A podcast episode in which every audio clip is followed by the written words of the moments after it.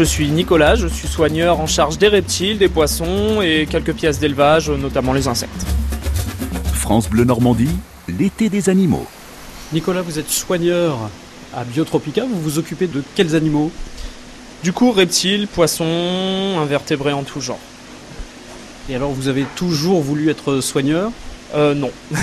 non, non, du tout. J'ai jamais su ce que je voulais faire. Euh, plusieurs choses m'intéressaient. Je suis arrivé euh, ici au, gré des événements, on va dire. Euh, donc voilà, c'était un petit peu un hasard. Et alors pourquoi les, poissons, les reptiles? Alors ça, ça a toujours été une passion. C'était vraiment ce, type d'animaux qui m'intéressait depuis tout petit.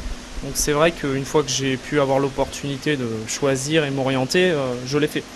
Est-ce qu'il y a une espèce particulière que vous affectionnez? Non, il y, en, a plusieurs.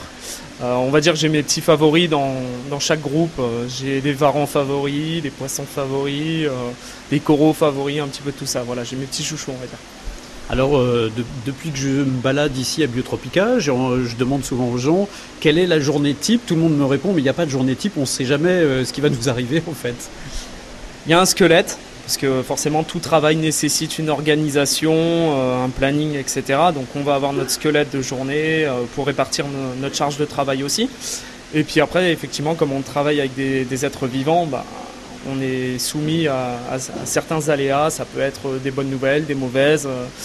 donc ça peut grandement modifier une journée. Alors vous avez quoi comme formation? Euh, moi, je suis pas l'exemple typique du soigneur, on va dire. J'ai pris des chemins un petit peu parallèles.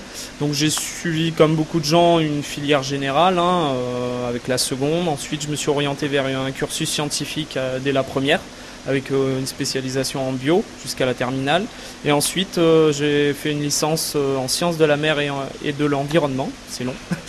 Et ensuite, j'ai bifurqué sur quelque chose de plus technique, un BTS en aquaculture, production aquacole. Donc vraiment orienté poisson. Après, pour tout ce qui est reptile, euh, ça va être euh, au contact de professionnels, d'amateurs, etc. que j'ai commencé à acquérir les bases. Et une fois qu'on a sa méthodologie de travail et sa curiosité, ça fait le reste de, la formation, on va dire. Alors quand on s'occupe d'animaux comme ça tout au long de la journée, quand on rentre chez soi, est-ce qu'on a des animaux aussi ou pas? Eh oui, et oui, ça n'arrête jamais. Donc, euh, étant donné qu'on en a ici à la maison, on fait en sorte que ça soit pas les mêmes parce que sinon c'est pas drôle.